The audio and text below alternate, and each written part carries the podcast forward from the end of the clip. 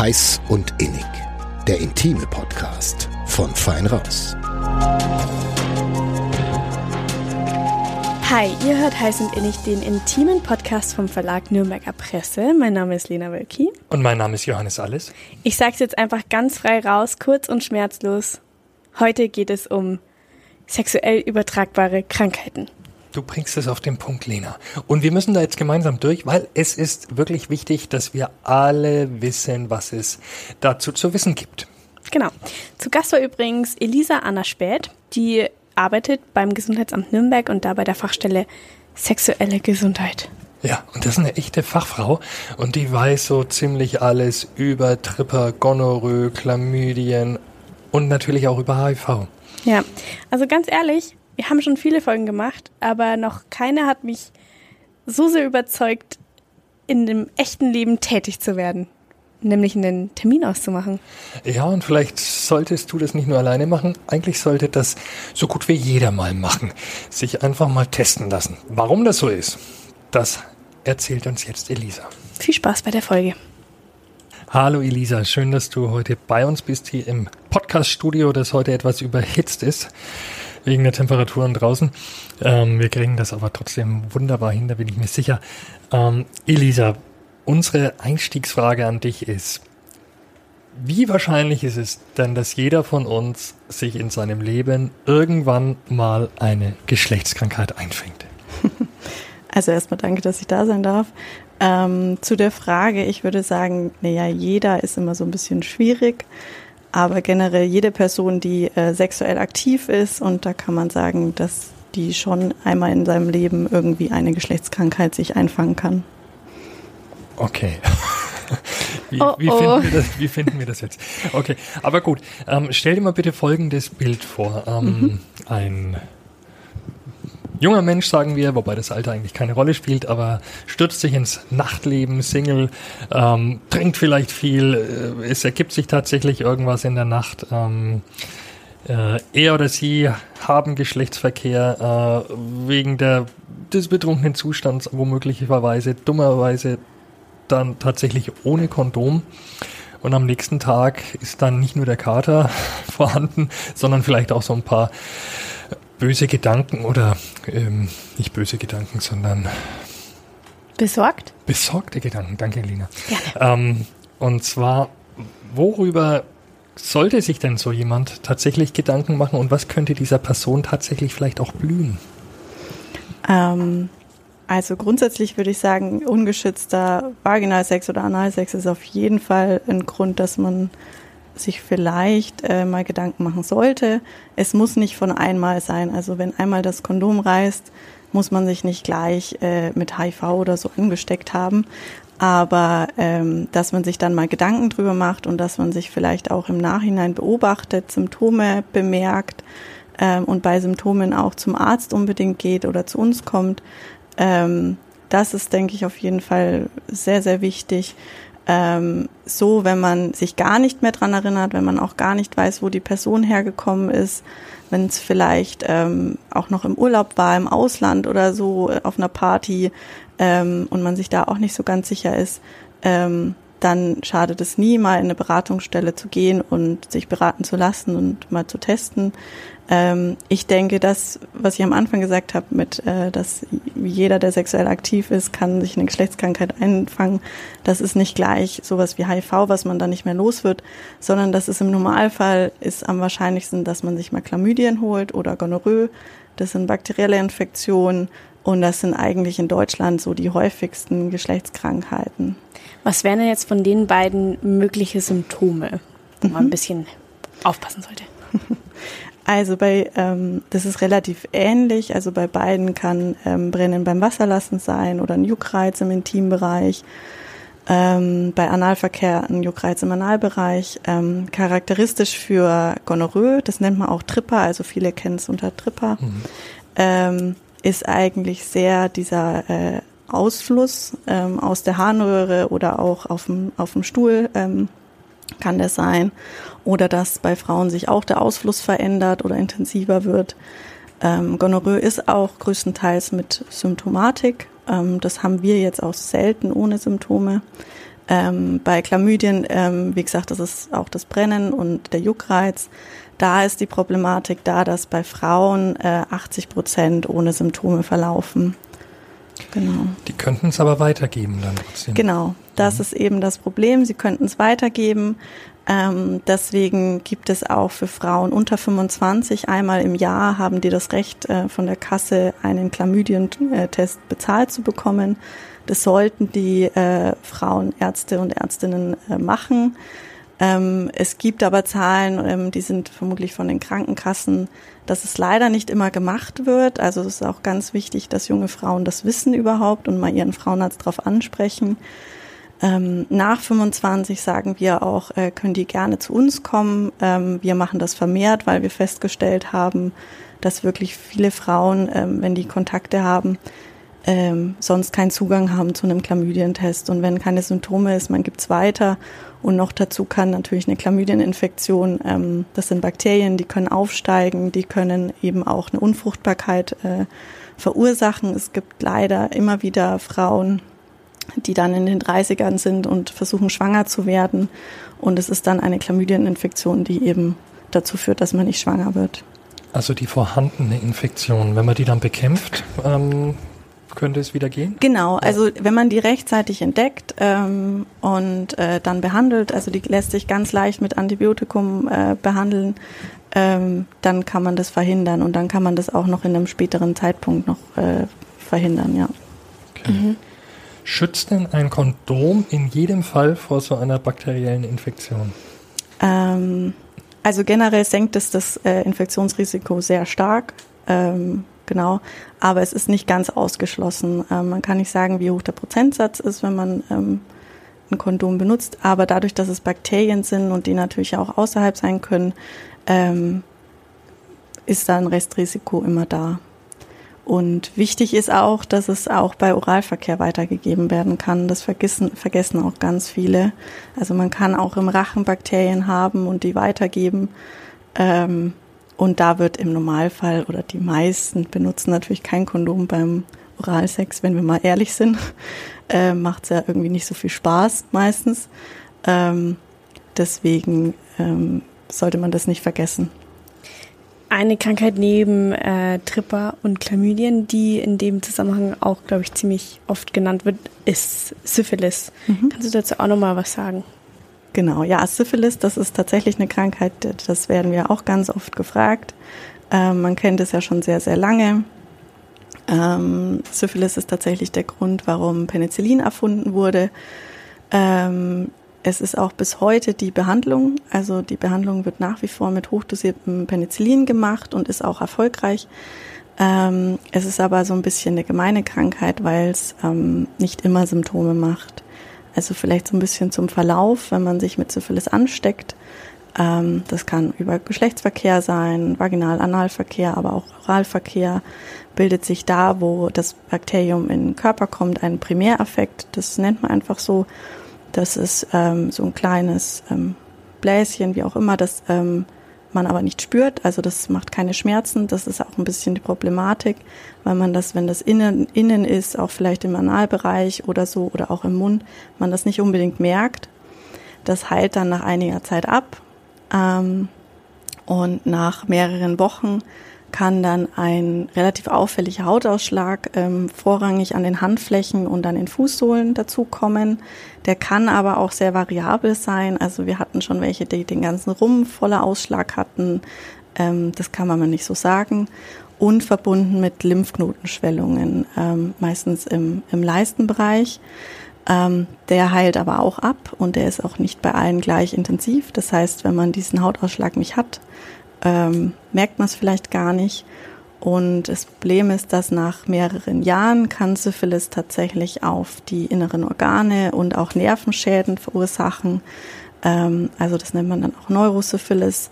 Ähm, also kann dann im späteren Zeitpunkt ähm, auch zu, zu Schwierigkeiten führen. Ähm, ich glaube, das war auch vor der Erfindung des Penicillin, war das, glaube ich, auch richtig verheerend. Mhm, genau, also da ähm, genau, da hieß es noch äh, französische Krankheit. Ähm, genau, da ist es, ähm, da sind ganz viele dran gestorben. Ich glaube, mhm. es gibt auch ganz viele äh, Künstler, die irgendwie Syphilis hatten. Ähm, genau. Du hast jetzt schon öfter gesagt, wir, und dann kann man sich bei uns beraten lassen, bevor wir weiter noch tiefer in das Thema einsteigen. Erklär mal ganz kurz, woher du kommst und was ihr da genau macht. Genau, also ich komme von der Fachstelle Sexuelle Gesundheit am Gesundheitsamt Nürnberg. Ähm, wir sind eine Beratungsstelle zu HIV und sexuell übertragbaren Erkrankungen. Ähm, zu uns kann man äh, kommen, kostenlos und anonym. Ähm, also das Ganze läuft über eine Nummer, die man am Anfang bekommt. Ähm, wir haben offene Sprechzeiten immer Dienstag und Donnerstag, wo man einfach vorbeikommt ohne Termin. Ähm, man kann aber auch sich telefonisch beraten lassen, also durchaus auch anrufen. Und ähm, dann hat man bei uns erstmal ein Beratungsgespräch, wo ein bisschen geklärt wird, ähm, was gab es denn für ein Risiko. Äh, es ist nämlich so, wir haben eine gesetzliche Grundlage, Paragraph 19 Infektionsschutzgesetz, ähm, das so seit 2000, soweit ich weiß, ähm, besteht. Ähm, das heißt, wir können einen HIV-Test und auch auf andere ähm, STIs-Tests anbieten, ähm, wenn Personen äh, ein bestimmtes Risikoverhalten haben. Ähm, also man spricht immer nicht so gern von Risikogruppen, sondern von Risikoverhalten. Ähm, kann man denen den Test anbieten. Grundsätzlich kann jeder bei uns einen kostenlosen HIV-Test haben. Also da fragen wir auch nicht viel. Ähm, bei allem anderen müssen wir es ein bisschen begründen, weil auch wenn es kostenlos ist, zahlt der Staat und da müssen wir leider so ein bisschen immer sagen, warum testen wir. Ähm, deswegen müssen wir ein bisschen nachfragen. Wir stehen aber alle unter Schweigepflicht. Ähm, das erfährt keiner. Das ähm, ist wie bei einer Arztpraxis absolut, äh, bleibt das bei uns. Okay, und ist das, was ihr in Nürnberg macht, ist das übertragbar auf andere Städte? Also sprich, haben alle anderen größeren Städte auch eine, ja, eine Anlaufstelle wie die eure? Mm, also grundsätzlich muss eigentlich jedes Gesundheitsamt einen HIV-Test anbieten. Ähm, ich weiß, dass in dem Ausmaß ähm, es nicht alle Städte machen. Also ich weiß, dass ähm, München noch ein größeres Angebot hat und auch Regensburg. Ähm, aber bei anderen Städten und gerade kleineren Städten ist es dann oft vielleicht nicht ganz anonym, wie auch immer. Da muss man dann immer anfragen. Mhm. Aber so hier im Großraum ähm, haben wir tatsächlich die größte, äh, das größte Angebot.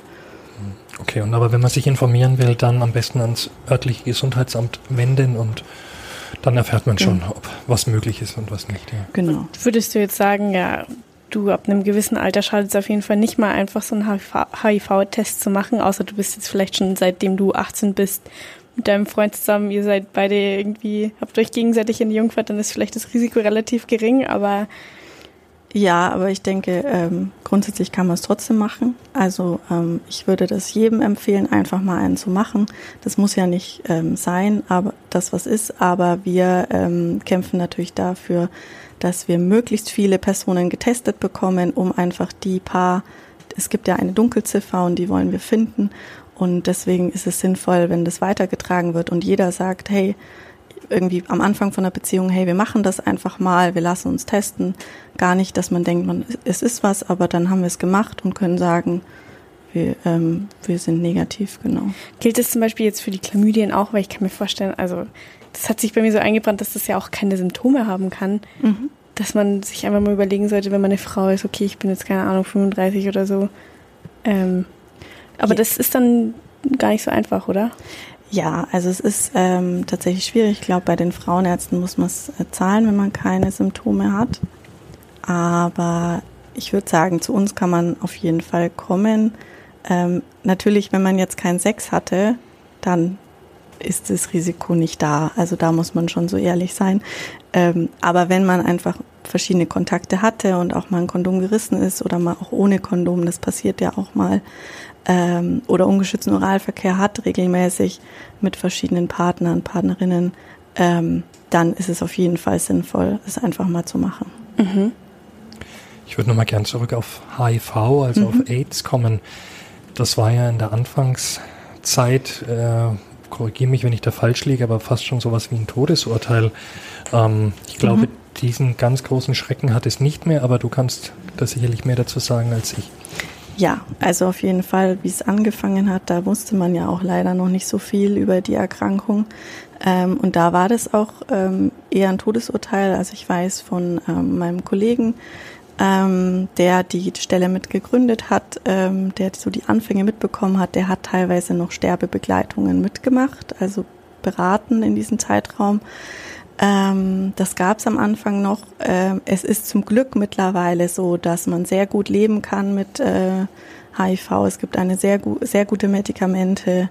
Ähm, was vielleicht auch interessant ist, dass ähm, viele HIV-positive Menschen fast älter werden als äh, andere Personen, einfach dadurch, dass die regelmäßig beim Arzt sind. Ach, das heißt, alles, was irgendwie mal auffällt, wenn die irgendeine andere Erkrankung haben, das wird rechtzeitig entdeckt.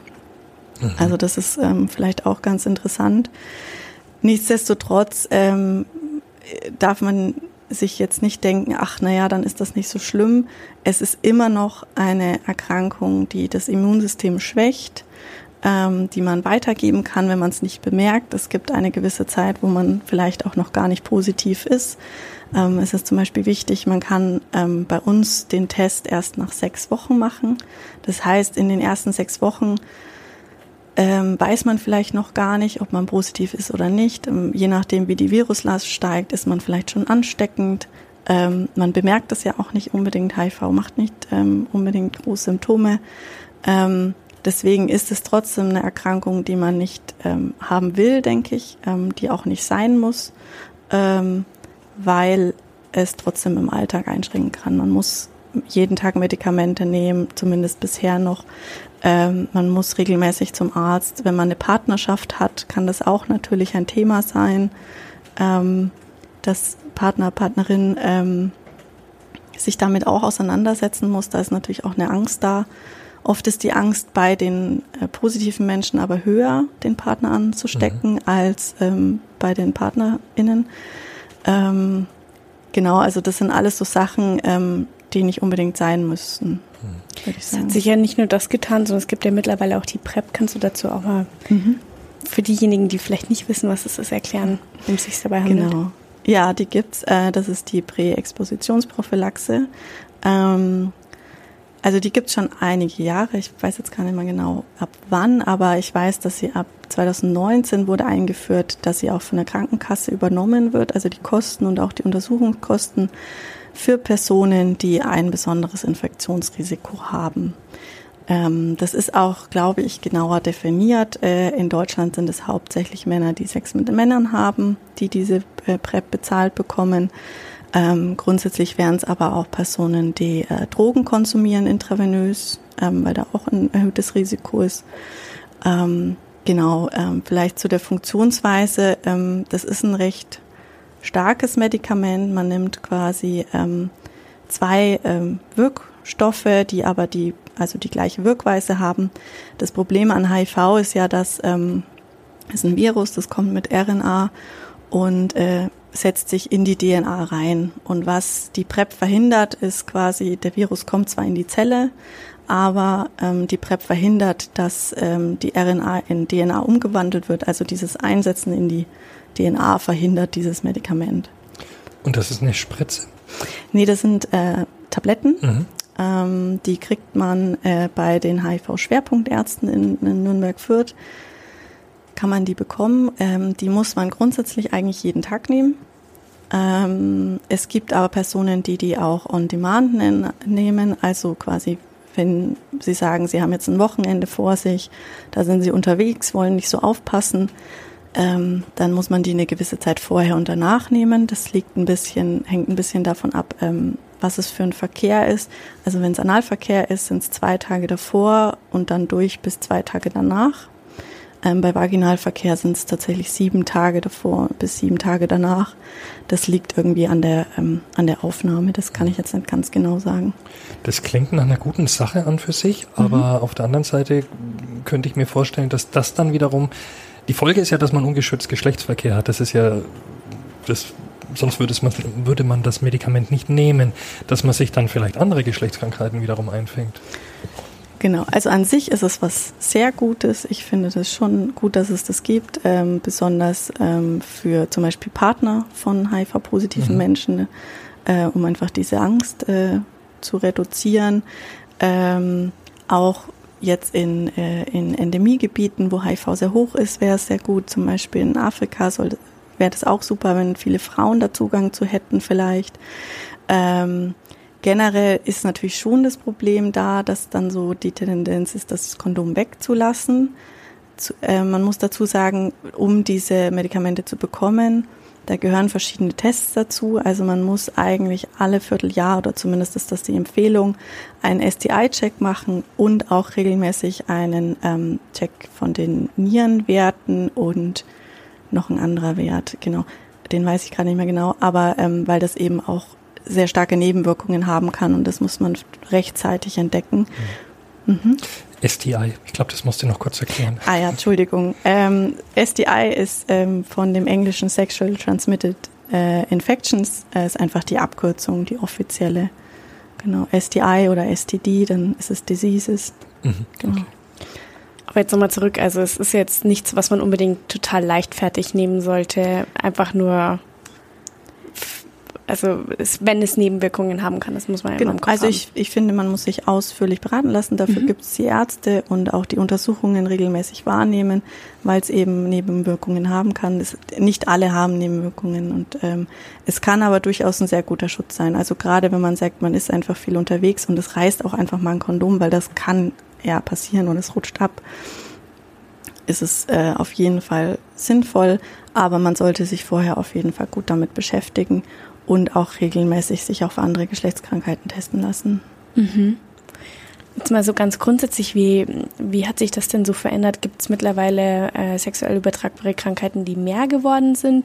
Sind manche vielleicht zwischenzeitlich beinahe ausgestorben oder gibt es vielleicht grundsätzlich mehr infizierte Menschen oder wie kann man sich das vorstellen? Ähm, ja, das sind jetzt viele Fragen. Also, Entschuldigung, ja, voll der Anfängerfehler. Ähm, also was zum Beispiel komplett ausgestorben oder nicht komplett, aber sehr ausgestorben sind, sind die Filzläuse. Einfach dadurch, dass wir in ähm, Westeuropa natürlich irgendwie so die Mode gekommen ist, dass man eher glatt rasiert ist im Intimbereich. Das heißt, äh, die Filzläuse haben so ihr natürliches Habitat eigentlich ein bisschen verloren. ähm, es könnte jetzt wiederkommen natürlich, weil es ist ja auch wieder der Trend zurück, was ja auch vielleicht schön ist. Ähm, aber die sind tatsächlich nicht mehr so relevant. Also ich weiß nicht, hatten wir jetzt auch lang nicht mehr. Die merkt man aber auch, da juckt's äh, und theoretisch kann man die auch sehen, wenn man genau hinguckt. Ich glaube, im Endstadium wandern die hoch bis zu den Augenbrauen, glaube ich. Ge ja, genau. Also die können auch in anderen Haaren dann sein, mhm. aber das ähm, also das kann man googeln, sollte man aber nicht. Das ist nicht so ein schöner Anblick. okay. Ist generell nicht so gut, alles zu googeln, weil Google hat auch ganz schön viel äh, Mist dabei. Dann lieber einmal bei euch anrufen. Genau, oder einer anderen Beratungsstelle. Dok Dr. Google kann einen, glaube ich, auch ganz schön verrückt machen. Ne? Ja, auf jeden Fall. Gibt sonst, äh, gibt sonst ähm, Krankheiten, die jetzt vielleicht mehr geworden sind? Mhm. Ähm, also was ein bisschen mehr wird, ähm, ist die Syphilis. Ähm, zumindest so nach dem letzten Stand. Ich glaube, es ist jetzt noch nicht alles ähm, ausgewertet jetzt über die Corona-Zeit. Da wurde ja weniger getestet.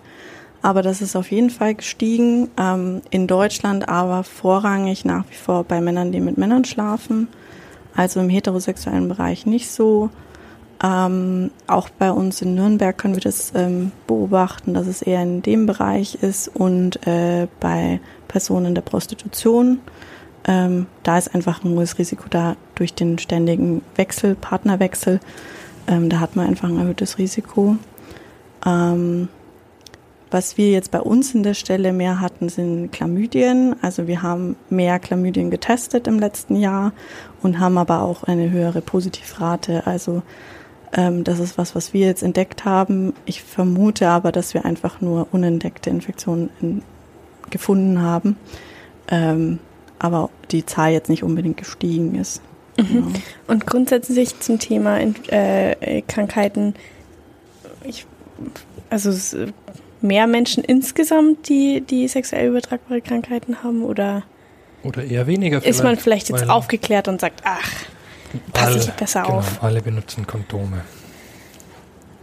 Ich würde jetzt sagen, es ist wahrscheinlich eher unverändert, dass ähm, ich kann tatsächlich nicht genau sagen, ob es jetzt explizit gestiegen ist ähm, im Vergleich zu vor zwei Jahren oder so.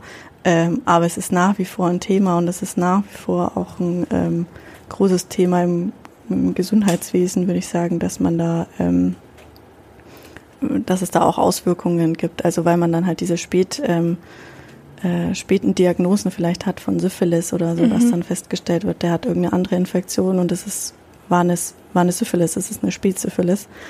Ähm, oder Chlamydien, die dann sehr spät entdeckt werden oder so. Ähm, genau, also ich glaube, das hat sich wenig verändert mhm. und es ist, ähm, es sind schon immer noch sehr viele, die auch das Kondom einfach weglassen. Das mhm. ist, kann man schon so sagen. Unvernünftig. Ich, ich finde immer, also wir gehen sowieso davon aus, dass jeder ähm, sein Sexualleben so gestalten soll, wie er es möchte, solange es verantwortungsbewusst ist. Ähm, und ähm, gerade bei so Infektionen hat man halt auch die Verantwortung für den Gegenüber und nicht nur für sich selbst. Und deswegen, ähm, wenn man viel ungeschützten Sex hatte, finde ich, sollte man einfach sich regelmäßig testen lassen. Ähm, wenn man das macht, dann ist das auch völlig in Ordnung. Ähm, genau. Okay. HIV, Syphilis, Tripper, Chlamydien. Mhm. Haben wir was Entscheidendes noch nicht besprochen? Eine bekannte Geschlechtskrankheit, über die wir noch nicht geredet haben. Ist zum Beispiel ein, ist ein Scheidenpilz eine Geschlechtskrankheit? Nee, das ist keine Geschlechtskrankheit. Den Scheidenpilz können Frauen ja auch ähm, so kriegen, also von, von sich selbst oder so. Das ist tatsächlich keine Geschlechtskrankheit. Es können zwar auch Männer ein, ein, eine Pilzinfektion mhm. haben am Penis, aber das ist keine per se Geschlechtskrankheit, ja. Okay, dann aber nochmal zurück zur ersten mhm. Frage. Ich habe auch schon wieder zwei in eine gepackt. Wir sind ähm, heute irgendwie. Das ist die Hitze. Ja, die Hitze. es ist warm. Kein Problem. Ähm, ja, haben wir noch was unterschlagen? Ähm, ja, tatsächlich zwei verschiedene Sachen. Also ich glaube, was vielleicht viele interessiert, ist ähm, HPV. Ich weiß nicht, ob ihr das schon mal gehört habt, äh, humane Papillomaviren.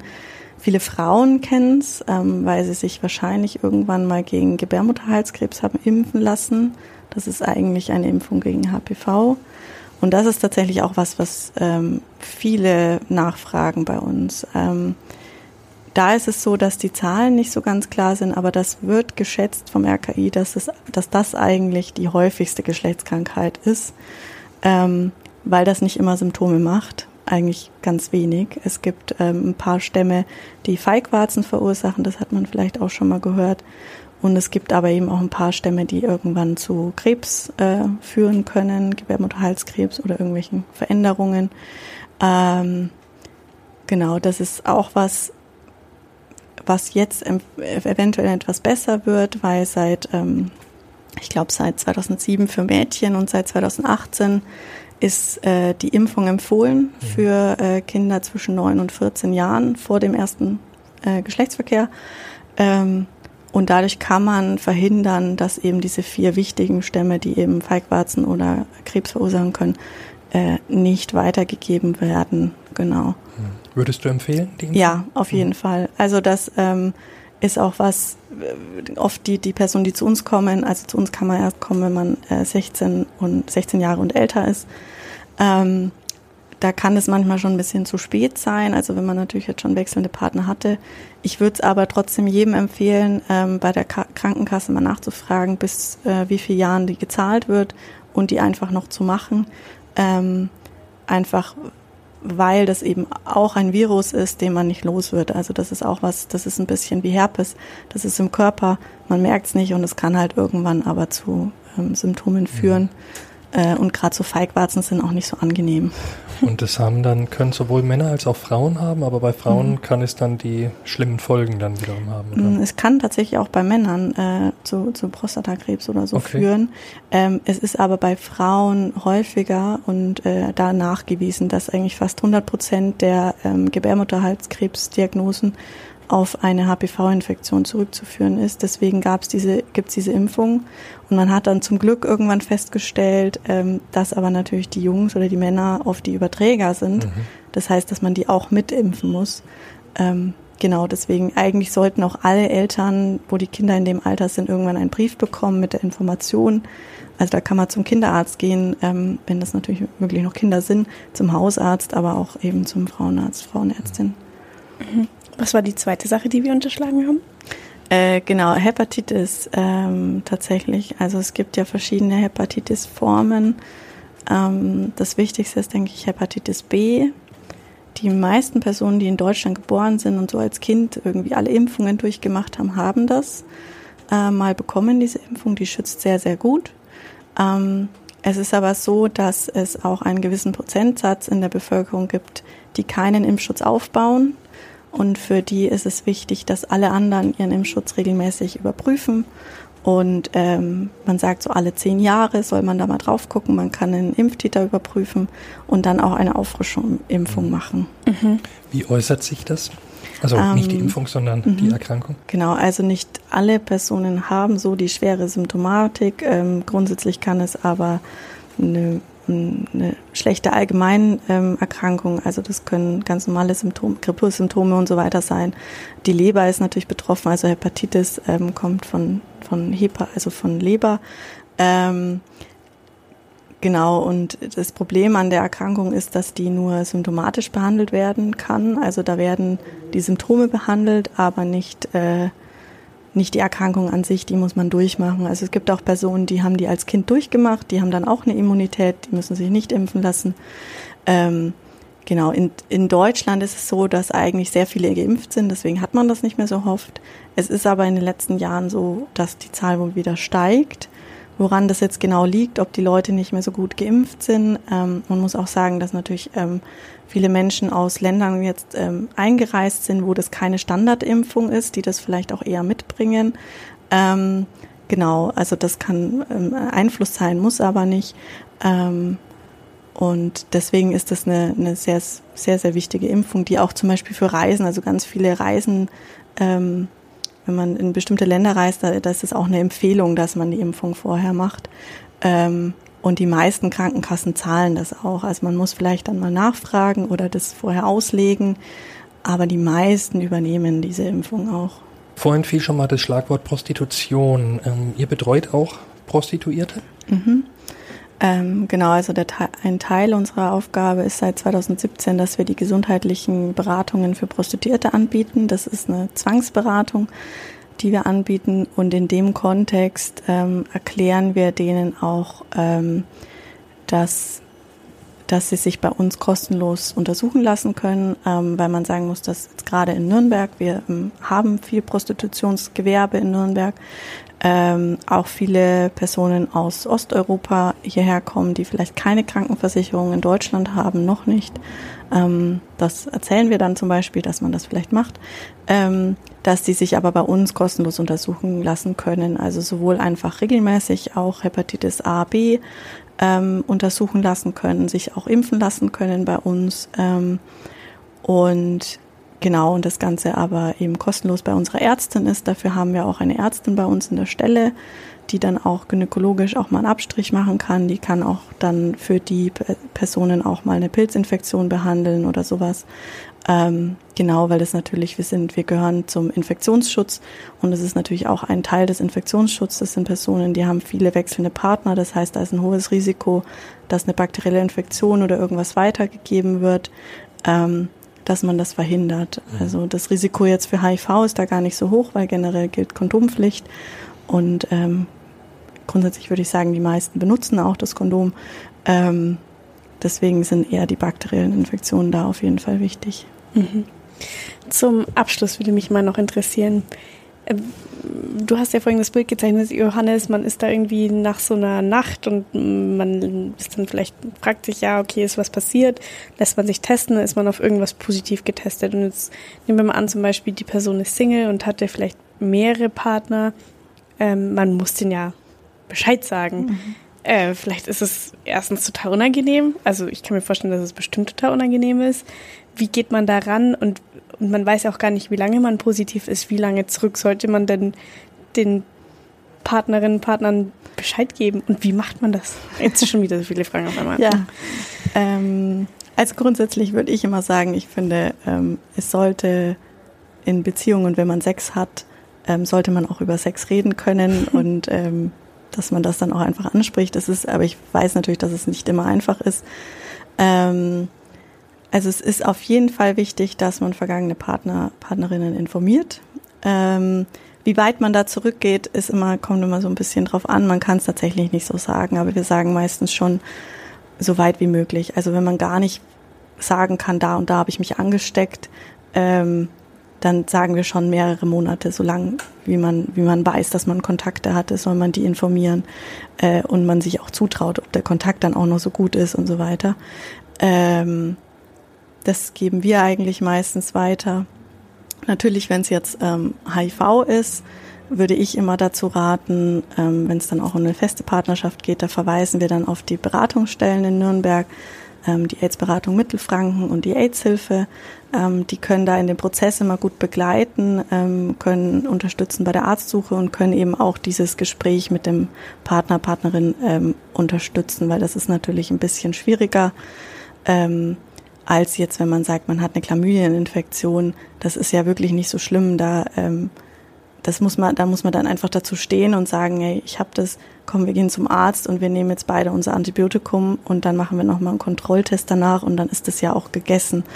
Ähm, das ist jetzt nichts, wo man sich ähm, verrückt machen muss. Ähm, das ist vielleicht auch wichtig zu sagen. Also Chlamydien und Tripper sind gut behandelbar mit äh, Antibiotika. Ähm, wichtig ist, dass man es macht. Auch Syphilis ist behandelbar mit Antibiotika. Es ähm, ist tatsächlich nur bei äh, HIV, wo man halt ähm, es nicht heilen kann, aber es ist auch sehr, sehr gut behandelbar und dann ist man auch nicht mehr ansteckend. Das habe ich vielleicht vorhin vergessen zu sagen. Personen, die in einer guten Behandlung sind für HIV, die sind auch nicht mehr ansteckend. Mhm. Und ganz konkret, ähm, bleiben wir mal bei Chlamydien oder Tripper, also den leichteren, gut behandelbaren. Wie würdest du das denn machen? Angenommen, du hättest dann eine Liste mit fünf Personen. Ähm, was würdest du tun? Wie ich das machen würde, mhm. jemandem Bescheid sagen. Ja, du, ich bin da sehr, sehr offen. Ich würde das tatsächlich, entweder ich rufe sie an oder ich mhm. würde das einfach schreiben und dann auch explizit sagen, du, ich habe das und das, ich nehme jetzt das und das Antibiotikum, mhm. schau, dass du zum Testen gehst. Also da wäre ich sehr, sehr direkt. Kurz ähm, und schmerzlos. Ja. Ja. Also muss ich sagen. Das ist doch ein schönes Schlusswort. Ja, kurz und schmerzlos. Ja. Statt heiß und innig, kurz und schmerzlos. Der nächste Podcast. Genau. Vielen Dank, Elisa, dass du heute bei uns warst. Bitteschön. Ja, danke schön. Ähm, War spannend. Ja, und vielen Dank fürs Zuhören nach unserer Pause. Schön, dass ihr weiterhin dabei seid, wieder dabei seid, wie auch immer. Wir hören uns dann in zwei Wochen wieder. Bis dahin. Tschüss. Ciao.